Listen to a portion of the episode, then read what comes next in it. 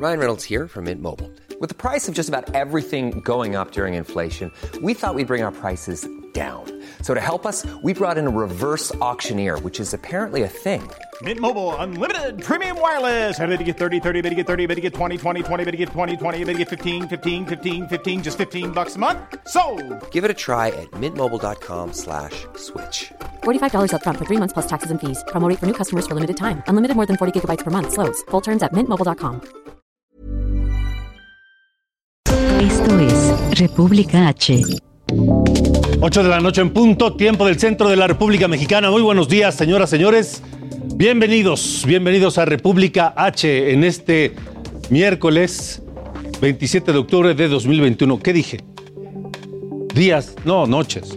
8 de la noche en punto. Gracias por estar aquí. Yo soy Alejandro Cacho y le agradezco que nos acompañe.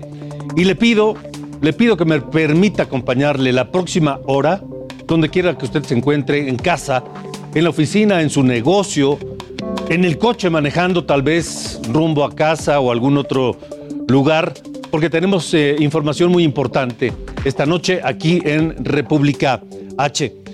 Gracias a quienes nos siguen a través del radio, de Heraldo Radio en toda la República Mexicana, 98 estaciones de la cadena nacional y también a quienes nos ven por Heraldo Televisión, canal 10 de televisión abierta y en todos los sistemas de televisión de paga. Gracias también por estar con nosotros. Un saludo a quienes nos sintonizan del otro lado de la frontera en diversas ciudades y estados de la Unión Americana. Un abrazo desde acá. Comenzamos con algo que les concierne mucho y que tal vez les suene familiar a algunos de los que nos escuchan y nos ven del otro lado de la frontera en los Estados Unidos. Comenzamos hablando de la caravana migrante que sigue su camino hacia el norte, hacia la Ciudad de México. Pero, a pesar de que ya este contingente de más de 4 mil haitianos y centroamericanos ya cruzó el centro de atención fronteriza en Huixtla, en Chiapas, hay movimiento en Tapachula. En un momento más estaremos eh, enlazados con nuestro corresponsal José Eduardo Torres, allá precisamente muy pendiente y pegado paso a paso, literal, con esta marcha, esta caravana migrante. Además, en Tamaulipas ampliarán los horarios en los puentes fronterizos con Texas. ¿Por qué? Porque está a punto de reabrirse la frontera terrestre de Estados Unidos con México después de 18 meses de cierre algo que nunca había ocurrido en la historia y se espera, por supuesto, una eh, asistencia masiva de personas intentando cruzar hacia el lado norteamericano y por eso se ampliarán los horarios en los puentes fronterizos, sobre todo en el lado de Tamaulipas.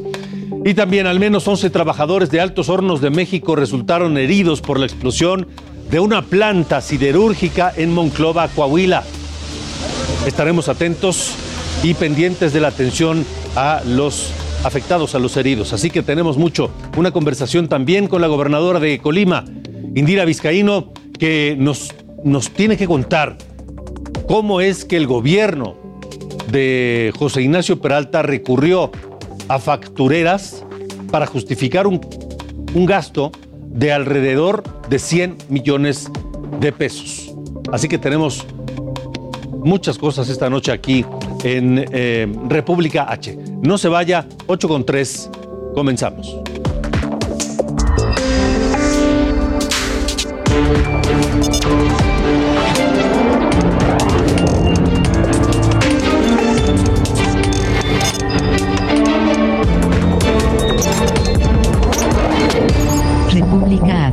Con Alejandro Cacho.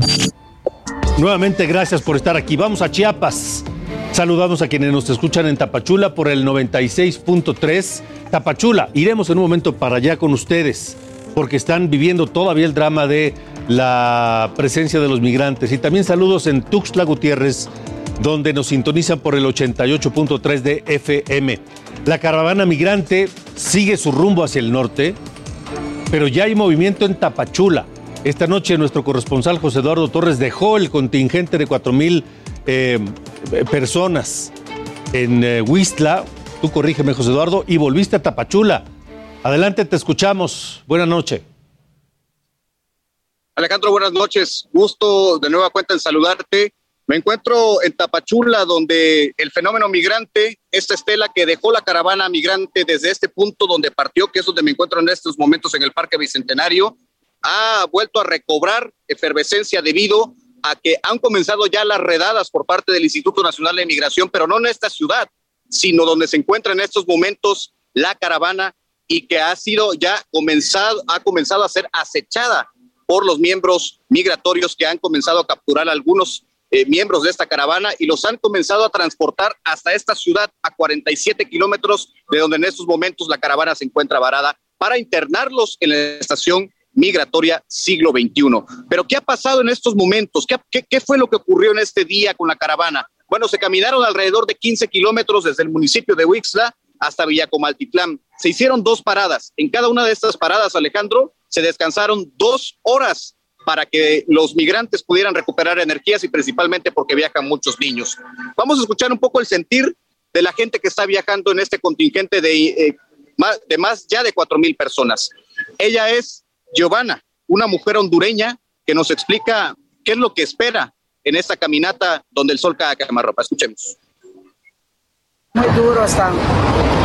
Venimos maltratadas, venimos aguantando hambre porque ya no nos ajusta el dinero para, para poder comer. Los niños se vienen ahogando muchas señoras vienen en silla de ruedas, vienen muchas mujeres embarazadas y ya no pueden, ya nosotros necesitamos que nos ayuden. Yo parezco de asma desde que nací. Ya tenía casi tres años que no me daba asma y me agarró ahorita el ataque cuando venía. Casi me quedé de última porque ya ni caminaba, porque sentía que el corazón se me iba a salir por la boca, porque él ya no entraba aire en mi cuerpo. Un muchacho colombiano me inyectó una, una para el asma, algo para el asma, y me tranquilizó un poquito más. Y ahora sí ya puedo respirar bien. Puro, cansado, soleada, con todo, gripe, muy duro, pero vamos a llegar hasta el final, porque estamos con Dios.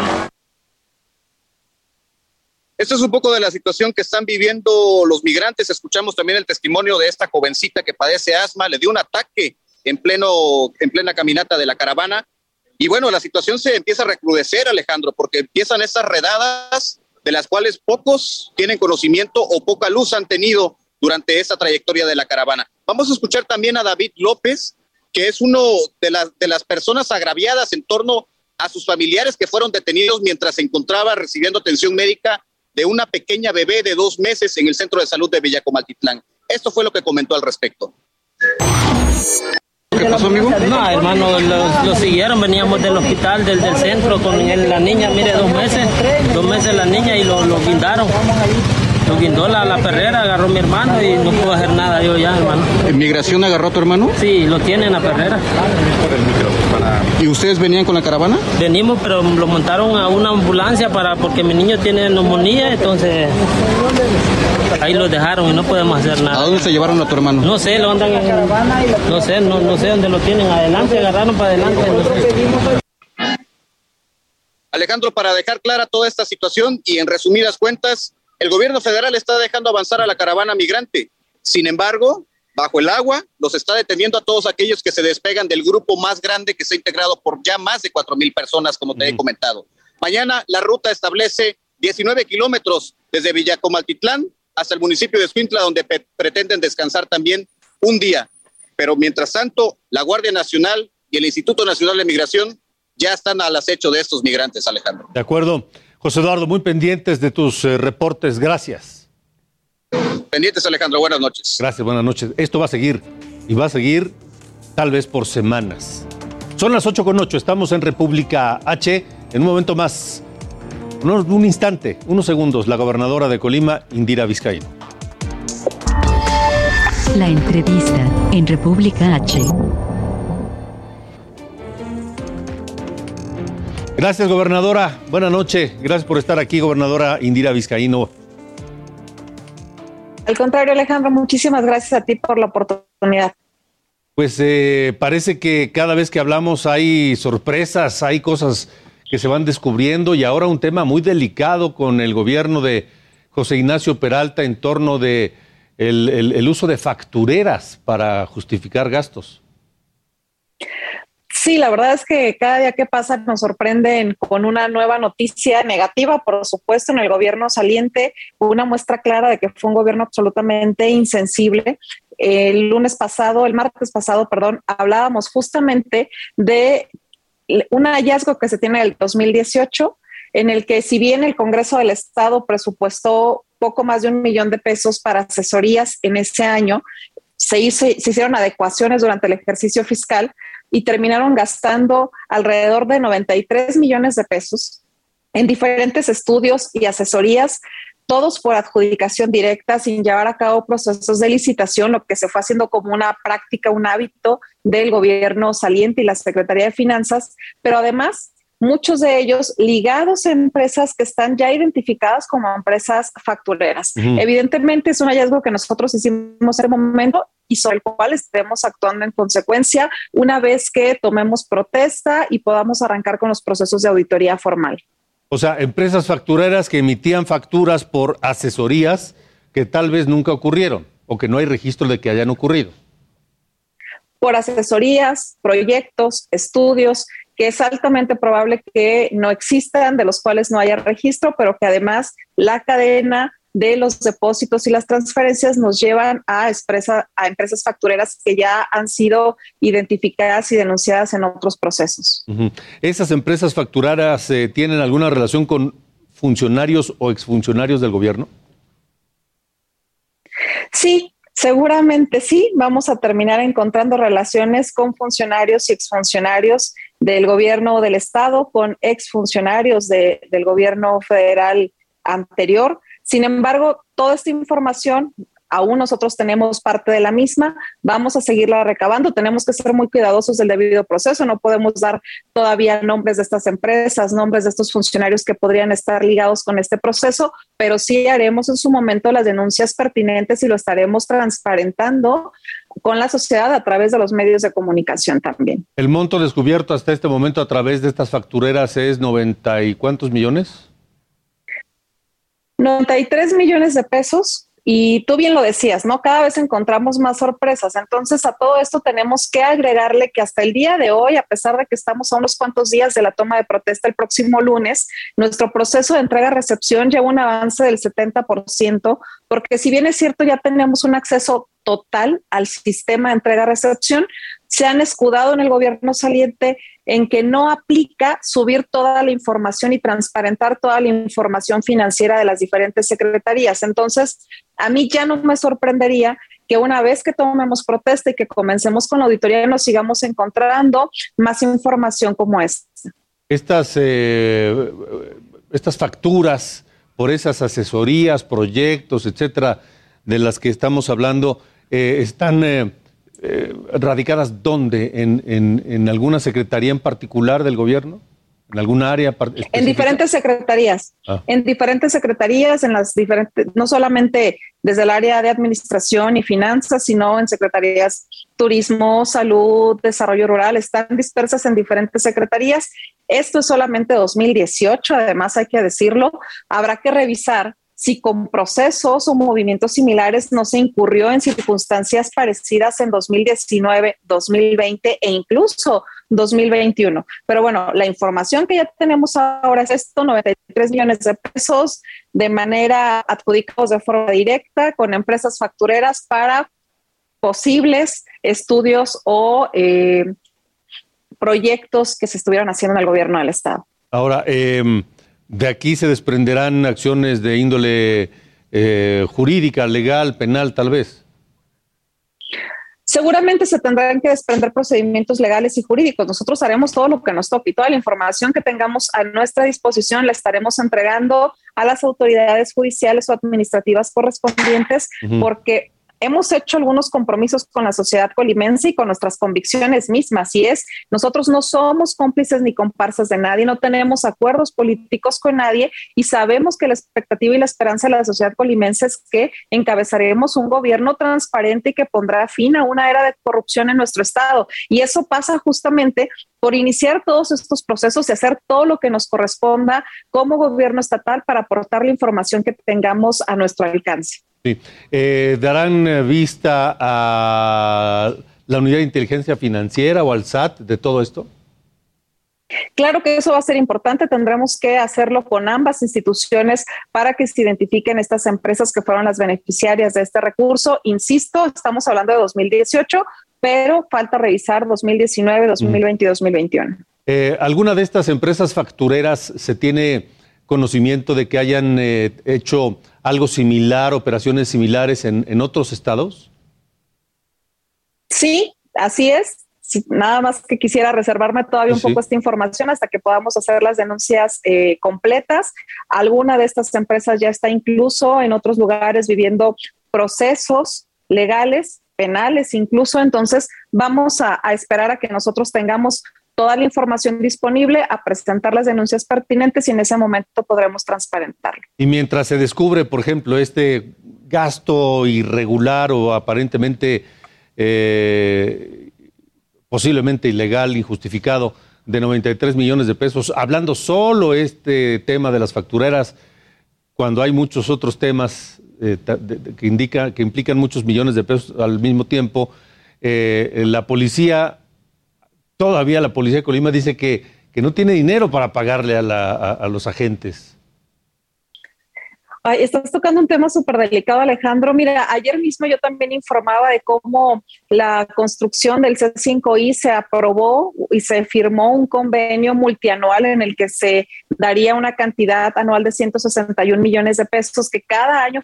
fueron supuestados en el ejercicio fiscal que no se ejercieron, que este año tuvieron que recurrir a un crédito de 500 millones de pesos para cubrir eso que se presupuestó y que no se pagó, y que aún así habiendo recurrido a una deuda de largo plazo, tenemos información de que no fue cubierto el 100% del pago a este proyecto del C5I, por ejemplo, ¿no? Que está alrededor de, los mil millones de pesos.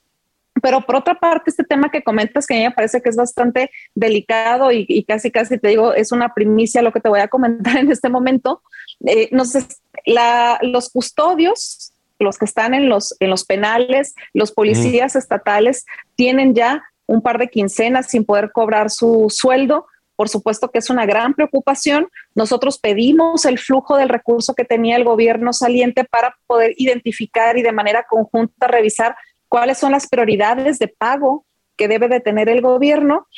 Y tardaron en darnos esa información, no nos transparentaron esa información y el día de hoy nos damos cuenta que hace un par de días hicieron diversos pagos por cerca de 17 millones de pesos y no pudieron incluir ahí 10 millones, que es lo que cuesta la policía y qué es lo que cuestan los custodios. A mí me parece que es sumamente insensible, son pagos que no eran primordiales, lo estaremos diciendo con puntualidad a qué se debieron estos pagos y por qué no compartimos la actitud y por qué hay tanta desconfianza de este gobierno entrante hacia la administración saliente. Sin embargo, nuestro compromiso formal, como lo hicimos eh, hace varios días, como lo reiteramos ayer, lo reitero el día de hoy, es en el momento que nosotros asumamos la gubernatura, que tengamos acceso a los recursos propios del gobierno del, Estado que se empezarán a generar a partir de noviembre con las participaciones eh, federales. Nuestra prioridad será el salario de las y los trabajadores, empezando por custodio, seguridad pública, áreas de salud y por supuesto con todos los burócratas. O sea, el gobierno de Peralta, saliente, prefirió pagar cosas que no eran prioritarias antes de los salarios de los policías y los custodios.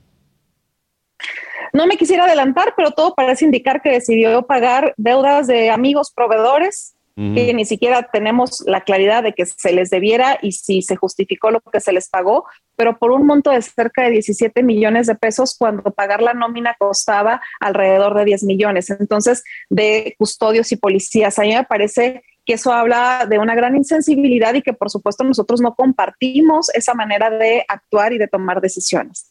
Vaya, y por otro lado también entiendo que hay 40 patrullas disponibles de 150 que, quién sabe, no sé si no, están descompuestas o, quién sabe dónde están. Hasta el momento las reportan descompuestas, sin embargo no las hemos visto físicamente, es decir, en el sistema, en lo que tienen documentalmente comprobado que se ha comprado, que se ha adquirido por el gobierno estatal, aparecen más de 150 patrullas, pero en un documento ellos mismos nos dicen que funcionando solamente hay 44, pero no las hemos visto físicamente ni las 44, ni las otras 100 patrullas. Entonces, por supuesto que todo va a ser un proceso largo, por eso nosotros hemos insistido en nuestro compromiso de hacer una auditoría y de entrar a fondo hasta las entrañas de cada uno de los procesos que se vivieron durante esta administración. Gobernador Indirio Vizcaíno, por lo que por lo que nos está platicando y lo que hemos hablado en ocasiones anteriores, es un gran desorden administrativo, por decirlo menos, el que le están dejando y el que tenía José Ignacio Peralta. Pues vamos a recibir un estado quebrado. Creo que eso se veía venir desde el momento en que a mitad de año dicen ya no tenemos dinero ni para la nómina, nos gastamos el presupuesto de todo el año en medio año Seguramente esto lo sabían desde marzo y no lo quisieron hacer público por intereses electorales, porque estaba el proceso electoral, lo cual también me parece que es inmoral, por decirlo menos. Sin embargo, al final del día nosotros comprendemos que tenemos una gran responsabilidad que es regresar la confianza a la gente en el servicio público, que es transparentar, que está hacer un trabajo con austeridad. Nosotros hemos planteado ya una serie de acciones que nos van a permitir ahorrarnos de entrada por lo menos cerca de 500 millones de pesos al año. Creemos que con un gran esfuerzo y compromiso vamos a ir regularizando las finanzas del Estado, pero por supuesto que vamos a actuar con todo lo que nos corresponda para buscar justicia. Pues, eh, gobernador Indira Vizcaíno, el próximo lunes ya estará asumiendo legalmente la gubernatura del Estado. Queda esta semana unos cuantos días y la verdad es que yo creo que van a salir, seguir saliendo sorpresas. Pues todo parece que así va a ser, ¿no? Que vamos a seguir encontrando muchas más sorpresas en los cajones y seguramente serán sorpresas de deudas, de desfalcos, que es lo que hemos estado viendo hasta el día de hoy, de decisiones apegadas a eh, la insensibilidad, la indolencia, pero también insisto, tenemos un gran compromiso y vamos a honrarlo y vamos a cumplirlo. De acuerdo. Gobernadora Indira Vizcaíno, gracias siempre por estar con nosotros en República H. Al contrario, Alejandro, muchísimas gracias a ti por la oportunidad de platicar con ustedes, con tu equipo, pero también de comunicar a la sociedad lo que está sucediendo en el estado de Colima. Así es. Muchas gracias, gobernadora. Gracias a la gobernadora Indira Vizcaíno. Fíjese la diferencia. Fíjese la diferencia de lo que es gobernar con responsabilidad y no la gobernadora Indira Vizcaíno, como lo acaba de escuchar usted, no quiso adelantar nombres ni de personas ni de empresas para no violar el debido proceso. Y en caso de llegar a denuncias de carácter penal, que no se caigan esas denuncias, aunque esté comprobado un delito, porque en un principio se violó el, el debido proceso y la presunción de inocencia cosa contraria a lo que hizo Samuel García en Nuevo León, ya lo hizo en dos ocasiones. Lo hizo primero cuando dio nombres de dos personas, supuestamente el yerno y un medio hermano del yerno del, del gobernador anterior, Jaime Rodríguez Calderón, alias el Bronco, a quienes señaló como los responsables de cobrar moches a los casinos, bares, restaurantes y demás, pero dio los nombres. Y eso es violar el debido proceso. Y, si eso prospera y estos individuos son denunciados penalmente, aunque sea cierto, aunque se les compruebe, por haber violado el principio de, de debido proceso y la presunción de inocencia, estos individuos van a andar en la calle libres. Y la segunda vez que lo hizo Samuel García fue esta misma semana, la primera vez se lo advirtieron. Y él mismo dijo, ya no voy a dar nombres porque me dijeron que no debía darlos, pues lo volvió a hacer.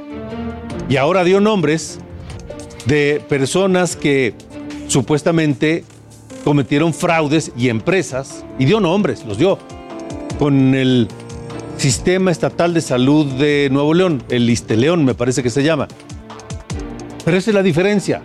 Indira Vizcaíno con toda responsabilidad y toda seriedad y todo conocimiento se abstiene de dar nombres.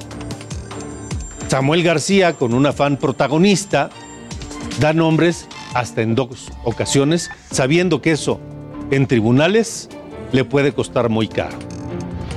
En fin, diferentes estilos de gobernar. Esto es República H, gracias por estar aquí. Tenemos mucha más información en Michoacán. Parece, parece que ya le van a pagar todo a los maestros y entonces pide el gobernador Alfredo Ramírez Bedoya que se levanten los plantones de los maestros allá en Michoacán, los bloqueos de las vías del tren que llevan ya cerca de 90 días y que ha provocado una pérdida terrible a distintas industrias y a la economía michoacana. Regresaremos con eso después de la pausa. Estamos en República H por Heraldo Radio, Heraldo Televisión y todas las plataformas de Heraldo Media Group.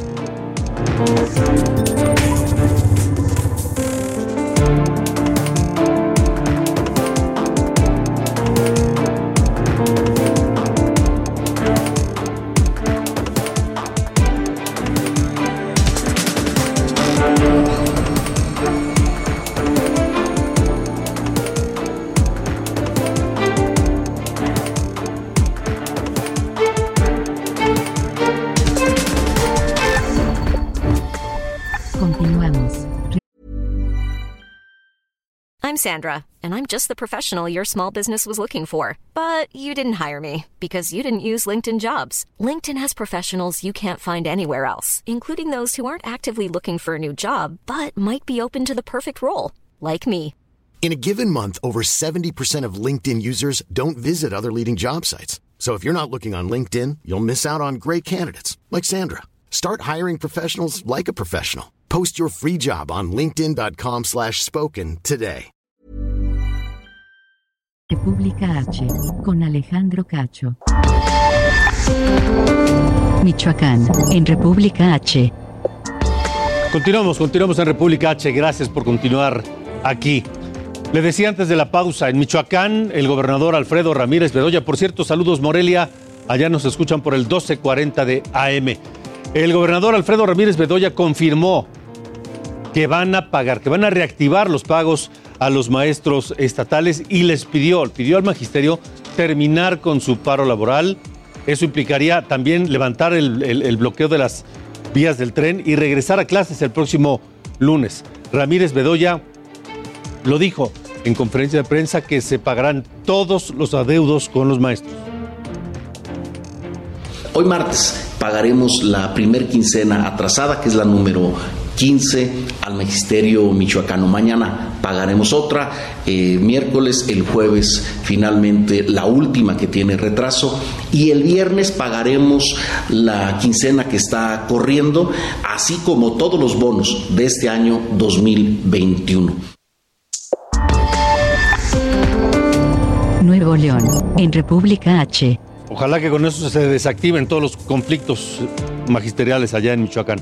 Vamos ahora a Nuevo León, la tradicional Feria Expo de Guadalupe en Nuevo León. Se pinta de tragedia. Daniela García, ¿cómo estás? ¿Qué tal Alejandro? Muy buenas noches. Así es, una tragedia fue lo que ocurrió ayer por la noche en esta Expo Guadalupe cuando un teleférico, un juego mecánico, se cayó de las alturas mientras estaba funcionando, dej- dejando al menos a cuatro personas heridas.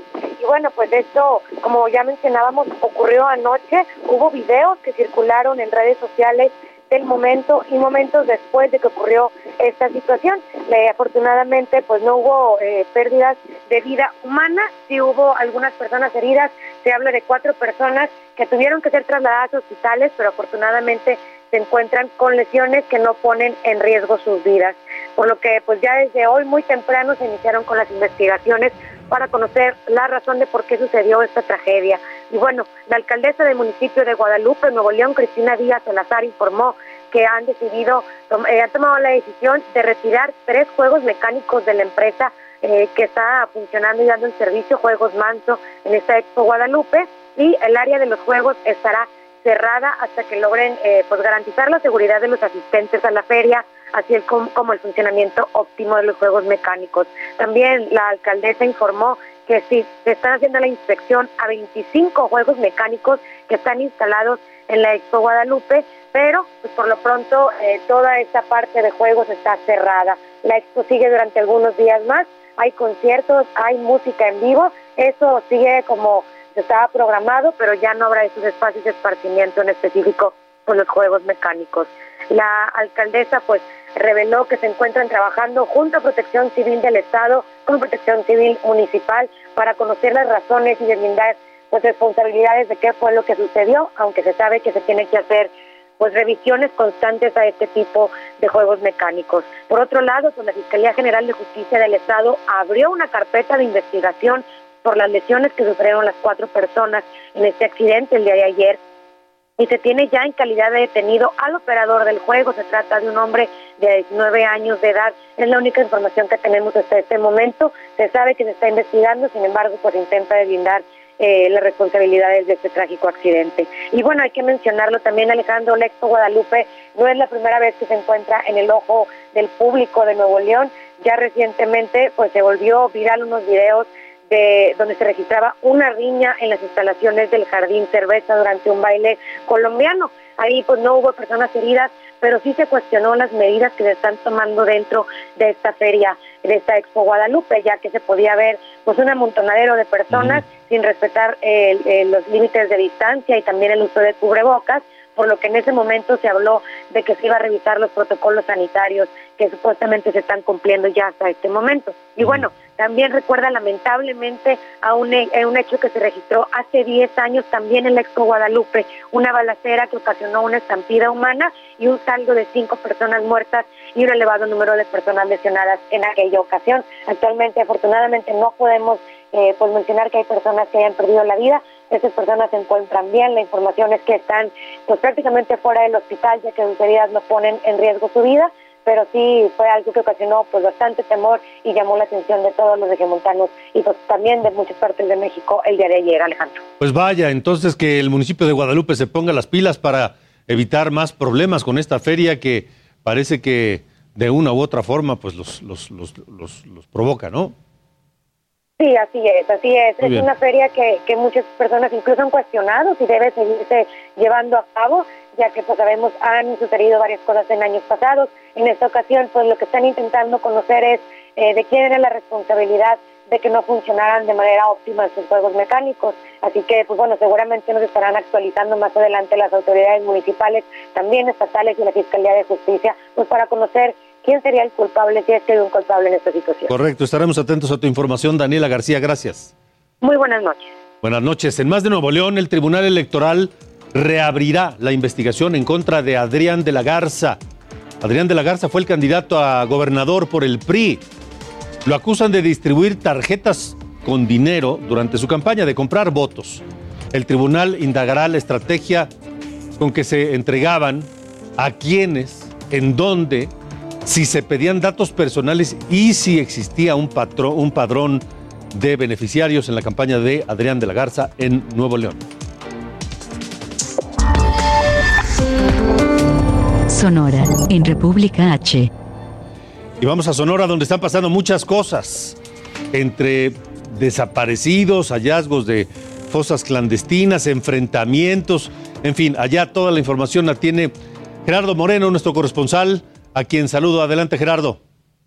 Hola, ¿qué tal? Buenas tardes. Es un gusto saludarlos desde Sonora, pero pues lamentablemente tenemos eh, lamentables noticias que reportar y es que de nueva cuenta el colectivo de Madres Buscadoras de Sonora realizó el hallazgo de una nueva fosa clandestina, esto en la costa de Hermosillo, donde encontraron restos socios que fueron calcinados. Eh, platicamos con Cecilia Patricia Flores, quien es líder de este colectivo y detalló que el hallazgo fue la tarde de ayer martes 26 de octubre en un predio en el rancho San Francisco que está en la carretera que va de Hermosillo a Bahía de Quino, exactamente a la altura del kilómetro 36 sur. Eh, precisó que fue gracias a una llamada anónima que pudieron eh, dar con este predio y pues se realizó el operativo de búsqueda en apoyo con la Agencia Ministerial de Investigación Criminal y Policía Estatal de Seguridad Pública pues teniendo este terrible hallazgo. Te platico que la zona fue asegurada por peritos de la agencia eh, de la Fiscalía General de Justicia del Estado y de Servicio Médico Forense quienes rescataron la evidencia que ya fue enviada al laboratorio de científica forense para realizar las pruebas de ADN y tratar de identificarlos.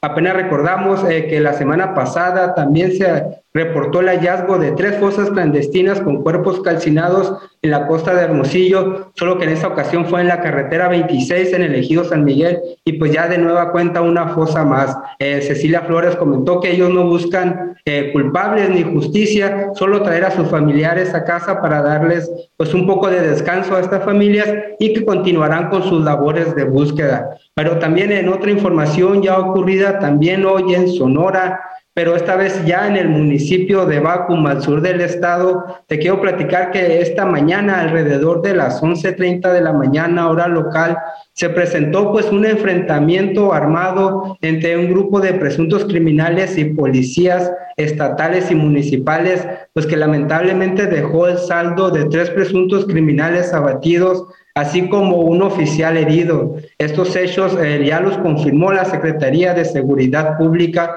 los cuales fueron eh, iniciados en la calle 44 entre 1 y 3, esto ya en el municipio de Bacum, cuando se atendió un reporte de un vehículo robado. Al llegar los, criminales pues comenzaron a dispararles, logrando herir a un policía municipal que fue atendido y se reporta en estos momentos como fuera de peligro, aunque también se comenzó una persecución eh, donde pues eh, ya se integraron elementos de la Secretaría de Defensa Nacional y Guardia Nacional. Finalmente te platico que el enfrentamiento tuvo como resultados tres presuntos responsables de la agresión abatidos, cuatro personas detenidas, además se aseguraron 10 armas largas, dos cortas, así como el vehículo asegurado que fueron ya puestos a disposición de la Fiscalía General de la República y de la Fiscalía General eh, del Estado. Tenemos lo que estuvo sucediendo el día de hoy, ahí en la mañana. Va como si quieres, lo, si lo escuchamos. Una fuerte balacera, please. Una fuerte balacera aquí, en lo que viene siendo por los yaquis, please. Ahí está la balacera, plebes. Ya se están escuchando las detonaciones por acá. Ya están elementos de la Policía Militar, Policía Estatal. A ver, Entre autoridades, plebes. Y sujetos armados por acá. tu madre. Te platico que ya toda la tarde de este día se mantuvo el operativo coordinado en la zona. También se hicieron presentes elementos de la Marina Armada de México como refuerzo y también de la Agencia del Ministerio Público para comenzar las investigaciones correspondientes. Incluso ya el propio gobernador Alfonso Durazo pues eh, comentó al respecto que se va a buscar esclarecer estos hechos junto con la secretaria de Seguridad Pública María Dolores del Río. Así la situación en Sonora, pues vemos eh, violencia en todo el estado. Sí, Gerardo, entonces fueron tres personas muertas, tres de los atacantes, estos hombres civiles armados, en este enfrentamiento. Así es, 13 atacantes abatidos en el lugar de los hechos y pues lamentablemente un policía municipal de Bacum herido, que hasta el momento se reporta fuera de peligro. Menos mal. Gracias, Gerardo Moreno. Gracias, buenas noches. Hasta luego, buenas noches. Eso allá en Sonora. El presidente López Obrador habló precisamente del gobernador de Sonora, Alfonso Durazo, y dijo clarito que no tiene derecho a fallar. Así lo dijo. Lo que me da mucho gusto es la actitud del pueblo de Sonora. Ahora, la responsabilidad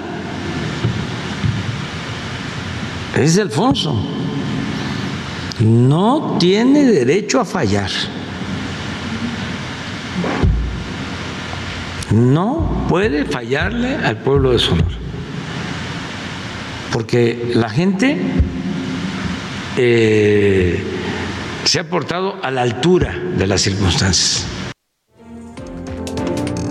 Bueno, mire, también en Sonora, María Dolores del Río, la secretaria de Seguridad del Estado negó que existan denuncias sobre retenes falsos colocados por el crimen organizado para robar automovilistas, porque se ha hablado que en la ruta de Hermosillo a, a Bahía de Quino, que es, eh, digamos, la salida natural de los hermosillenses a la playa, han ocurrido estos, estos, estas agresiones, estos asaltos.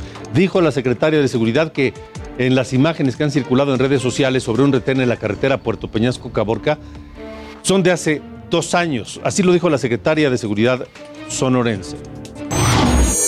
Estuvieron circulando imágenes y pues se movilizó la Policía Estatal, la Guardia Nacional y todo a, a, los lugares donde hacían referencia hasta que nosotros detectamos que en realidad se trataban de imágenes del 2019. Zacatecas, en República H. Bueno, pero las denuncias en Sonora están. Vamos ahora a Zacatecas. Un ataque armado en un funeral que hace sospechar cosas, cosas extrañas. Vamos a la capital zacatecana con Estefanía Herrera que tiene la información. Adelante, Estefanía. Alejandro, buenas noches. Para informarte desde Zacatecas que el día de ayer, pues hombres armados agredieron a personas mientras se encontraban en un funeral. De estos resultaron dos heridos, una de las cuales pues perdió la vida al ser trasladado al hospital. De acuerdo con el informe policial, en la calle de San Miguel, en un domicilio en el que se llevaba a cabo un funeral, sujetos armados realizaron detonaciones de arma de fuego, lesionando a dos personas, una mujer y un hombre, mismos que fueron trasladados de inmediato a recibir atención médica, de lo cual trascendió ya posteriormente que uno de ellos falleció. Además, se informó que en una de las agresiones simultáneas que se llevó a cabo en una colonia de aledaña, elementos de seguridad encontraron a una persona más sin vida después de un reporte de detonaciones de arma de fuego. Entonces fue cuando los elementos de diferentes corporaciones de seguridad que integran la Mesa Estatal de Construcción de Paz dieron a conocer que se atendieron los hechos desde que se recibió el primer reporte, en donde se realizó este, un despliegue de elementos para controlar la situación. Bueno, y luego de esto, este, la movilización de las corporaciones eh, y la recolección de los indicios, se confirmó que se trató de hechos registrados en las colonias Esparza y La Paz del municipio de Fresnillo donde peritos, policía de investigación y la Fiscalía, de la Fiscalía General de Justicia del Estado pues quedaron a cargo de, de los hechos. De acuerdo, Estefanía. Gracias por el reporte desde Zacatecas. Hasta luego. Hasta luego. 844. Guanajuato, en República H. Por desgracia, Guanajuato no deja de ser noticia y noticias que tienen que ver con el ámbito de la seguridad y la violencia. Gabriela Montejano, te escuchamos con el reporte. Buenas noches. Hola, ¿qué tal Alejandro Auditorio? Muy buenas noches. Pues eh, seis cuerpos calcinados fueron localizados en la caja de una camioneta de Redilas, también totalmente calcinadas sobre un camino de terracería que conecta a la comunidad de La Magdalena de Araceo, esto en el municipio de Valle de Santiago. Según las autoridades, el martes, alrededor de las 6.30 de la mañana, vecinos de la ranchería llamaron al Sistema Único de Emergencias para reportar el incendio de esta camioneta en pleno camino a la comunidad. Tras las llamadas al centro de monitoreo, se desplazaron elementos de la policía y de otras eh, organizaciones de seguridad. Y estando en el sitio pues el fuego ya consumió en su totalidad la camioneta con caja de redilas en este camino empedrado y rodeado de mezquites eh, con una motobomba y agua a presión pues en tan solo 20 minutos pudieron extinguir las llamas pero se percataron de la presencia de seis cuerpos calcinados. Esto como parte de las noticias que llamaron la atención en las últimas horas y también llamó la atención en el municipio de León que durante su comparecencia ante el ayuntamiento el secretario de Seguridad Pública, Mario Bravo, informó que 29 policías municipales fueron destituidos por vínculos con el crimen, crimen organizado. Esto lo reveló el síndico José Arturo Sánchez Castellanos como parte del reporte presentado por el titular de seguridad, lo cual pues se suma a lo que ya habíamos reportado también en el municipio de Juventino Rosas con la policía preventiva que fue desmantelada. Este es mi reporte desde Guanajuato. Pues parece que continúa la limpia de las policías allá en Guanajuato. Gracias, Gabriela. Buenas noches. Hasta luego, buenas noches. Vamos a Tamaulipas. Saludos, Tampico. Nos escuchan en el 92.5 de FM en Tampico, Tamaulipas. Carlos Juárez, tienes información esta noche. Adelante. Hola, ¿qué tal? Muy buenas noches. Qué gusto saludarte, Alejandro, para comentarte que la Oficina de Operaciones del Campo de las Oficinas de Aduana y Protección Fronteriza, CTP, de los Estados Unidos, ya conocer que el puerto de entrada a Brownsville, Texas, planea implementar modificaciones a las horas de procesamiento de tráfico vehicular en los puentes internacionales que están justamente en la ciudad de Matamoros. Son cuatro en total los que están en esta zona. Hay que comentar que, bueno, pues eh, se informó que en el puente internacional Los Indios estará procesando el tráfico vehicular a partir del domingo 7 de noviembre desde las 6 de la mañana a las 10 de la noche, los siete días de la semana, mientras que eh, hay un cambio de las planas de operación actuales que comienzan a las 6 de la mañana y permanecen abiertas hasta la medianoche, los siete días de la semana. Hay que dejar en claro, Alejandro, los puentes internacionales entre México y Estados Unidos sí estarán abiertos a partir del mes de noviembre y en el caso de los menores de edad que aún no cuentan con la, ningún tipo de vacuna podrán ingresar con sus padres acompañados quienes sí deberán de estar vacunados contra la COVID-19. Esta es la información que tenemos el día de hoy desde Tamaulipas, Alejandro. De acuerdo, Carlos Juárez, gracias. Muy buenas gracias, noches. buenas noches. Mire, seguimos con este tema porque allí en la región de La Laguna nos escuchan por el 104.3 de FM. Saludos a toda la laguna. En Monclova, desafortunadamente ocurrió una explosión en una planta siderúrgica de Altos Hornos de México. Varios trabajadores resultaron lesionados. Todos los detalles los tiene Alejandro Montenegro. ¿Cómo estás, Alejandro? ¿Qué tal, Alejandro? Muy buenas noches. Un gusto saludarte desde Coahuila. Pues sí, como bien comentas, bueno, pues la mañana de este miércoles, cerca de las diez y media horas, se eh, ocurrió una explosión, un estruendo en la planta siderúrgica 1 de Altos Hornos de México. Y es que, bueno, pues de acuerdo con eh, la empresa, una fuga de aceite eh, originó que cuando varios trabajadores reparaban eh, un motor, de la línea de tira de laminación en caliente de AMSA, bueno, pues se originara un flamazo y un estruendo que afectaron a 11 trabajadores, algunos de ellos con quemaduras superficiales y otros con un impacto auditivo precisamente por el ruido que se generó. Esto, bueno, pues ocasionó que estos 11 trabajadores lesionados fueran trasladados a la clínica 7 del Instituto Mexicano del Seguro Social desde, desde que se originó este accidente por la mañana.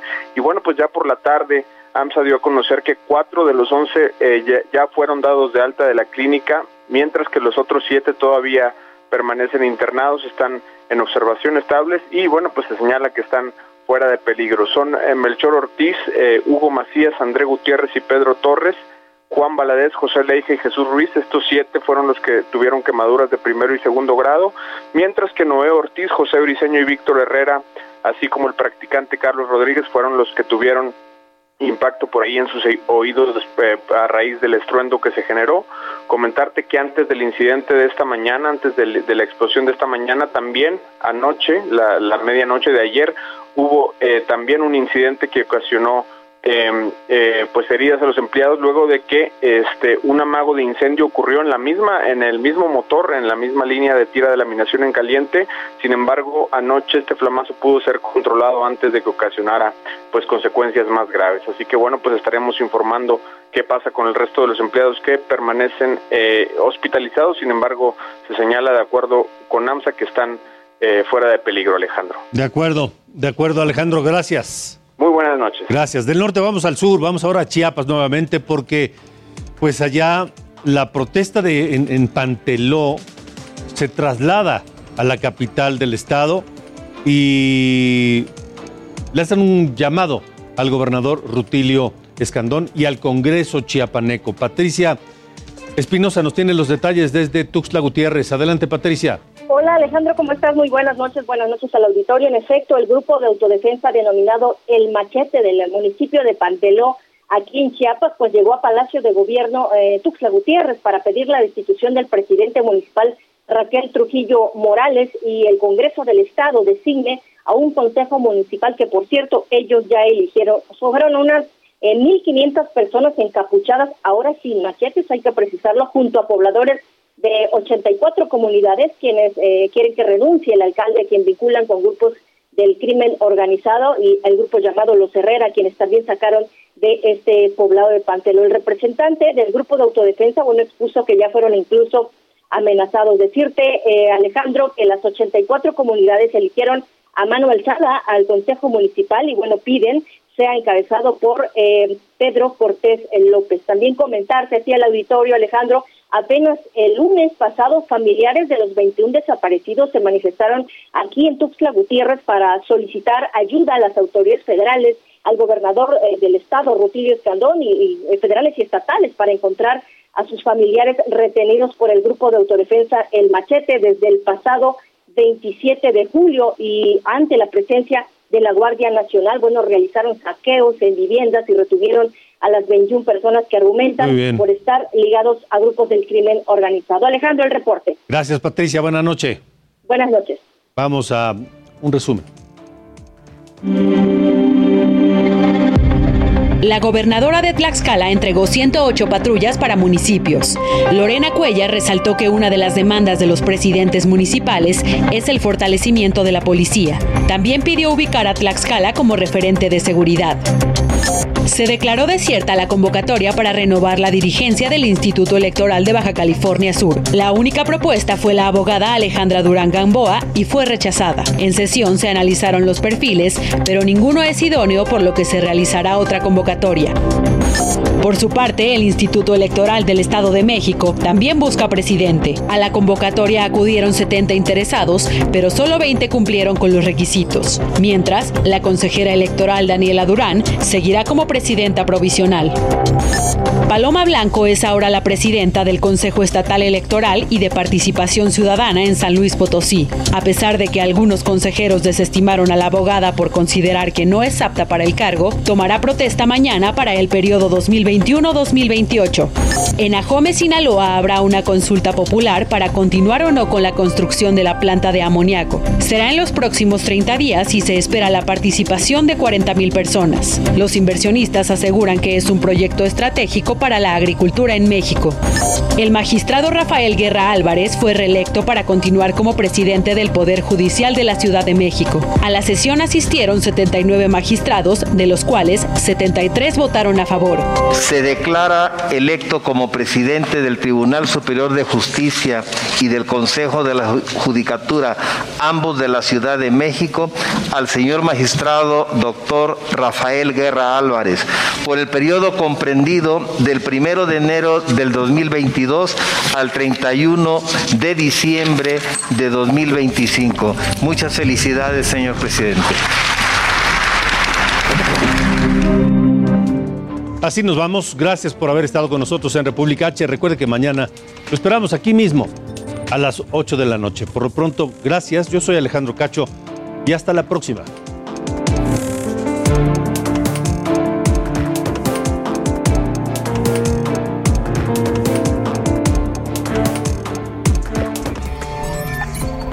Esto fue República H con Alejandro Cacho.